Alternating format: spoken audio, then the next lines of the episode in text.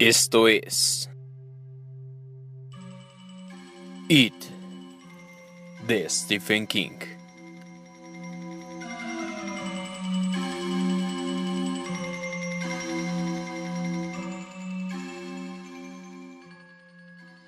El recuerdo de aquel humillante enfrentamiento, su madre aullando ante el entrenador en el gimnasio de la escuela primaria de Derry, mientras él jadeaba y se ruborizaba a su lado, y los otros chicos se agrupaban en derredor para mirar. Había vuelto a él esa noche, por primera vez en muchos años. Pero no era el único recuerdo que la llamada de Mike Hanlon le devolvería, sin duda. Sentía que muchos otros, igualmente malos o peores, se amontonaban y empujaban como compradores en las rebajas, pero pronto cedería al amontonamiento y entrarían todos. De eso estaba seguro. ¿Y qué encontrarían a la venta? Su cordura, tal vez a la mitad de precio, estropeada por humo y alcohol. Liquidamos todo. Nada en absoluto en la parte física, repitió. Aspiró profundamente estremecido y se guardó el inhalador en el bolsillo. Eddie, suplicó Mira. Por favor, dime de qué se trata. Las lágrimas le brillaban en las mejillas recordetas. Sus manos se retorcían incansablemente, como un par de rosáceas y lampiños animales al jugar. Cierta vez, poco antes de proponerle casamiento, Eddie había puesto la fotografía de Mira junto a la de su madre, fallecida de un ataque al corazón a la edad de 64 años. En el momento de su muerte, la madre de Eddie pesaba ya más de 180 kilos, 181 y medio exactamente. Por entonces se había convertido casi en un monstruo. Su cuerpo parecía todo barriga y trasero, coronado por una cara macilenta, perpetuosamente horrorizada. Pero la fotografía que puso junto a la admira había sido tomada en 1944, dos años antes del nacimiento de Eddie. Eras un bebé muy enfermizo. Susurró la mamá espectral a su oído. Muchas veces perdimos las esperanzas de que vivieras. En 1944, su madre era aún relativamente esbelta, con sus 81 kilos. Había hecho una comparación. Era de suponer, en un esfuerzo desesperado por no cometer un incesto psicológico.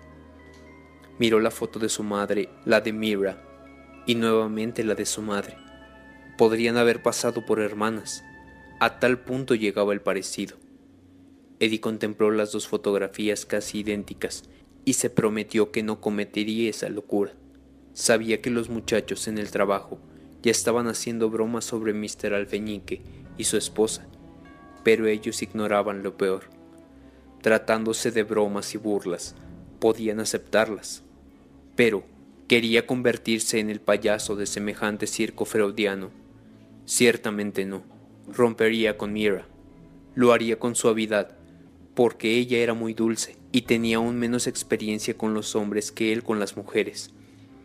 Y después, cuando ella hubiera desaparecido por fin, tras el horizonte de su vida, quizá podría tomar esas lecciones de tenis en las que pensaba desde hacía tanto tiempo. Cuando Eddie viene a las clases de educación física, con frecuencia se le ve muy feliz y contento. O hacerse socio para nadar en la piscina del plaza. Le encantan los deportes. Para no mencionar el gimnasio que acababa de inaugurar la tercera avenida, al otro lado del garage.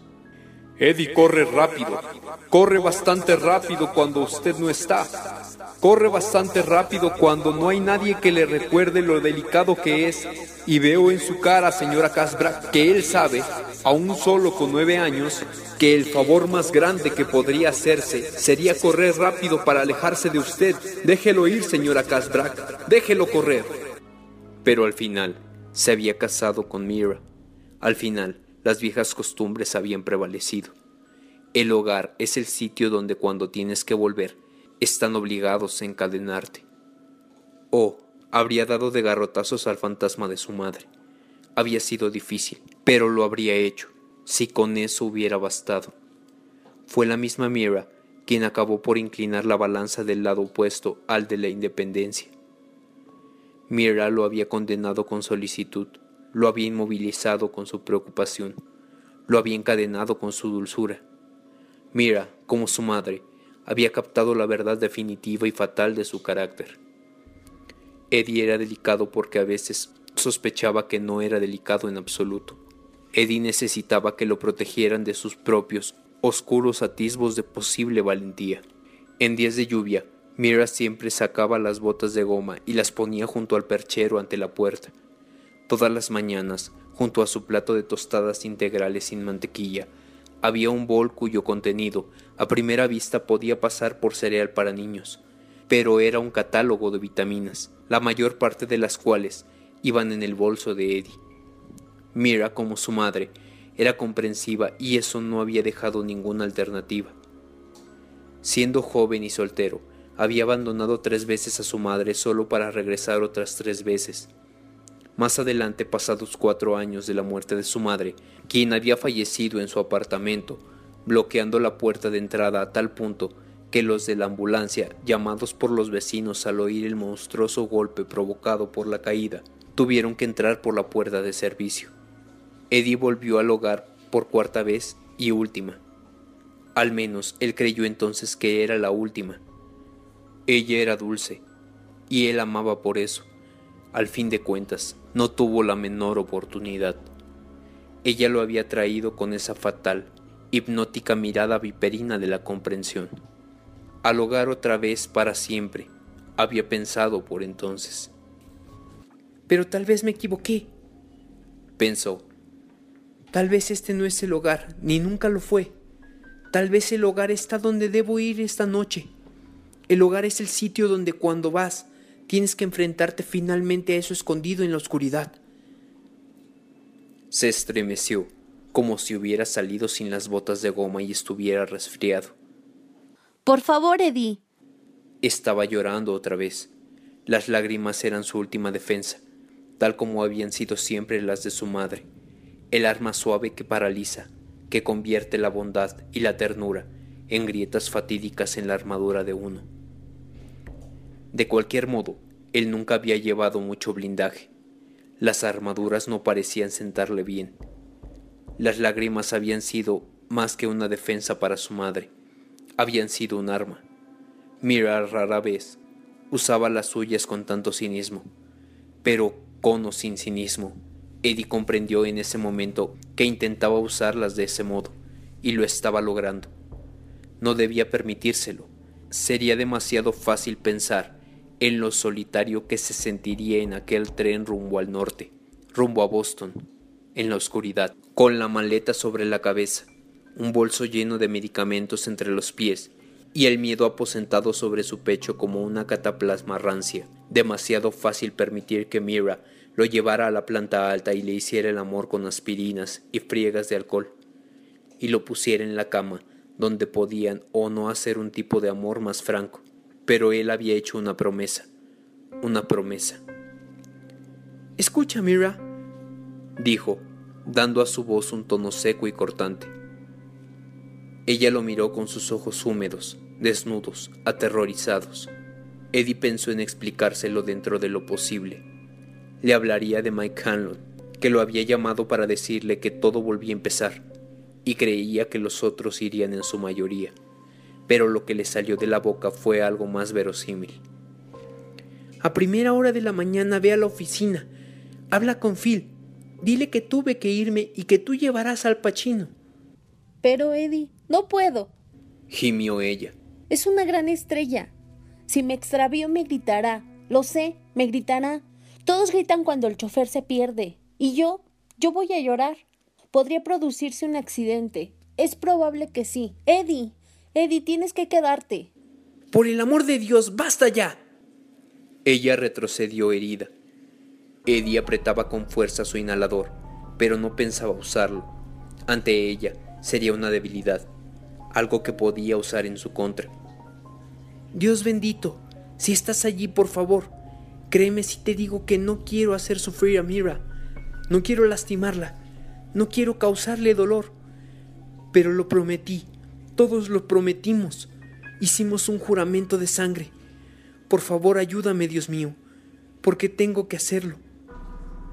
Detesto que me grites, Eddie, susurró ella. Y yo detesto gritarte, Mira. Ella hizo una mueca de dolor. Ya lo ves, Eddie. La has hecho sufrir otra vez. ¿Por qué no la arrastras por el cuarto un par de veces? Eso sería más bondadoso y más rápido. De pronto, tal vez la idea de arrastrar a alguien por el suelo es lo que dio origen a la imagen. Vio la cara de Henry Bowers. Era la primera vez en años que se acordaba de Henry Bowers, y eso no ayudó a devolverle su paz espiritual. Cerró los ojos por un instante, luego los abrió y dijo, No te extraviarás, y él no te gritará. El señor Pachino es muy amable y muy comprensivo. Nunca en su vida había servido de chofer a Pachino, pero se contentó con saber que al menos la ley de las probabilidades estaba de su parte. Según la creencia popular, la mayor parte de las celebridades era insoportable, pero Eddie, después de haber llevado a muchas de ellas, sabía que eso no era verdad. Existían excepciones a esa regla, por supuesto, y en casi todos los casos esas excepciones eran verdaderos monstruos. Solo cabía rezar con fervor por el bien de Mira, que Pachino no fuera de esos. ¿De veras? Preguntó tímidamente. Sí, de veras. ¿Cómo lo sabes? Demetrio lo llevó dos o tres veces, cuando trabajaba en limusinas Manhattan. Mintió Eddie. Dice que el señor Pachino siempre le daba 50 dólares de propina. Pues yo me conformaría con 50 centavos, siempre que no me gritara. Mira, puedes hacerlo con los ojos cerrados. Primero lo recoges en Saint Regis mañana a las 7 de la tarde y lo llevas al edificio de ABC. Van a regrabar el último acto de esa obra en la que actúa. Creo que se llama American Buffalo. Segundo, a eso de las 11 lo llevas de nuevo a Saint Regis. Tercero, vuelves al garage, entregas el coche y firmas el formulario. ¿Eso es todo? Eso es todo. Podrías hacerlo hasta dormida, Murty. Ella solía reír como una niña ante ese apodo cariñoso, pero ahora se limitó a mirarlo con dolorosa solemnidad infantil. ¿Y si quieres salir a cenar en vez de volver al hotel? ¿O ir a tomar una copa? ¿O a bailar? No creo, pero en todo caso lo llevas. Si te parece que va a pasar la noche de juerga, puedes llamar a Phil Thomas después de la medianoche. Por entonces habrá un chofer que pueda reemplazarte no te cargaría algo así si tuviera un chofer disponible, pero tengo a dos enfermos, a Demetrio de vacaciones y a todos los demás comprometidos. A la una de la madrugada estarás muy cómoda en tu cama, Merty. A la una, te lo garantizo. Lo de garantizo tampoco la hizo reír. Él carraspeó, inclinándose hacia adelante con los codos en las rodillas. De inmediato, la madre fantasma susurró. No te sientes así, Eddie. Es malo para la columna y te oprime los pulmones. Tienes pulmones muy delicados. Volvió a erguirse, apenas consciente de lo que hacía. Espero que esta sea la única vez que deba salir a conducir. En los últimos dos años me he vuelto más torpe que un caballo, y los uniformes me quedan tan mal. Dijo Mira, casi gimiendo. Será la última vez, te lo juro. ¿Quién te llamó, Eddie? Como obedeciendo una clave, una luz barrió la pared y se oyó un claxon. El taxi acababa de entrar en el camino de acceso. Sintió una oleada de alivio. Habían utilizado los 15 minutos para hablar de Pacino, no de Derry, Mike Hanlon y Henry Bowers. Mejor así. Mejor para Mira y también para él. No quería pasar un minuto pensando o hablando de esas cosas mientras no fuera imprescindible. Se levantó. Es mi taxi. Ella se puso de pie, tan apresuradamente que se enredó con el volante del camisón y trastabilló. Eddie la sostuvo, pero por un momento el asunto se presentó espinoso. Mira lo sobrepasaba en peso y estaba gimoteando otra vez. Tienes que decírmelo, Eddie. No puedo, no hay tiempo. Nunca me has ocultado nada, Eddie. Sollozó ella. Y ahora tampoco, de veras. Es que no lo recuerdo todo. El hombre que llamó era... es un viejo amigo. Es... Vas a enfermar, estoy segura. Deja que te acompañe, Eddie, por favor, para que te cuide. no puede tomar un taxi o cualquier otra cosa. No se va a morir. ¿Qué te parece, eh? dijo ella desesperada siguiéndolo hacia el vestíbulo. Estaba levantando la voz, cada vez más frenética. Para espanto de Eddie, comenzó a parecerse a su madre, más y más, tal como había sido en sus últimos meses de vida, vieja, gorda y loca. Te daré friegas en la espalda y me encargaré de que te tomes tus píldoras. Te ayudaré. No abriré la boca si no quieres, pero puedes contarme todo, Eddie. Eddie, por favor, no te vayas. Por favor, Eddie, por favor. Él caminaba a grandes pasos hacia la puerta principal, marchando a ciegas, con la cabeza gacha como el que avanza contra un fuerte viento. Jadeaba una y otra vez. Cuando levantó las maletas, cada una parecía pesar cincuenta kilos. Sentía sobre sí aquellas manos rosáceas y regordetas tocando y explorando, tironeando con deseo inerme, pero sin fuerza, tratando de seducirlo con sus lágrimas de preocupación, tratando de retenerlo. No podré, pensó desesperado. El asma estaba empeorando, se sentía peor que de niño. Tendió la mano hacia el pomo de la puerta, pero éste pareció retroceder hacia la negrura del espacio exterior. Si te quedas te haré un pastel de café y crema agria. Comeremos palomitas de maíz y prepararé comida como a ti te gusta. Puedo hacerlo para el desayuno de mañana si quieres. Comenzaré ahora mismo con salsa de carne, Eddie. Por favor, estoy asustada, me estás asustando mucho. Balbuceó ella. Lo sujetó por el cuello, tal como un policía podría apresar a un sospechoso que intentara escapar, con un último y vacilante esfuerzo. Eddie siguió avanzando. En ese momento, en el que llegaba el límite de su fuerza y su resistencia, sintió que su esposa lo soltaba. Ella emitió un último gemido. Los dedos de Eddie se cerraron en torno al pomo. Abrió la puerta y vio un taxi estacionado allí, como embajador de la tierra de la cordura. La noche estaba despejada, las estrellas brillaban. Se volvió hacia Mira jadeante, respirando dificultosamente. Debes comprender que no hago esto porque quiera, dijo. Si tuviera alternativa cualquiera que fuese, no iría. Por favor, compréndelo, Marty. Me voy pero volveré. Oh, cómo sonaba mentira. ¿Cuándo? ¿Por cuánto tiempo? Por una semana, tal vez diez días, no más seguramente. ¿Una semana? aulló ella apretando las manos contra el pecho, como una diva en una ópera barata. ¿Una semana? ¿Diez días? Por favor, Eddie, por favor. Basta, Marty.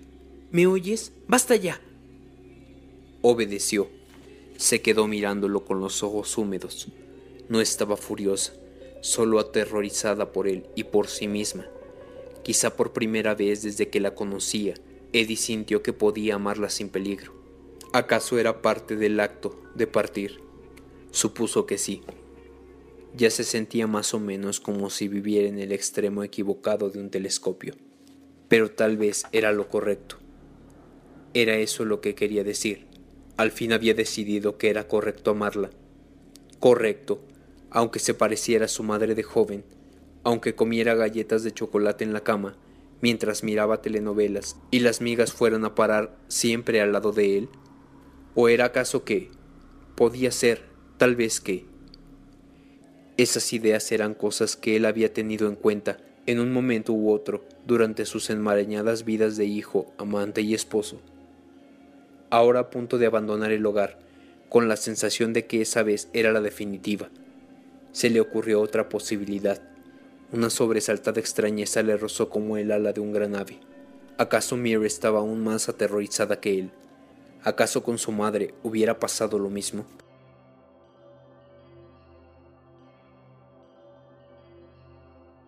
Esto fue It de Stephen King.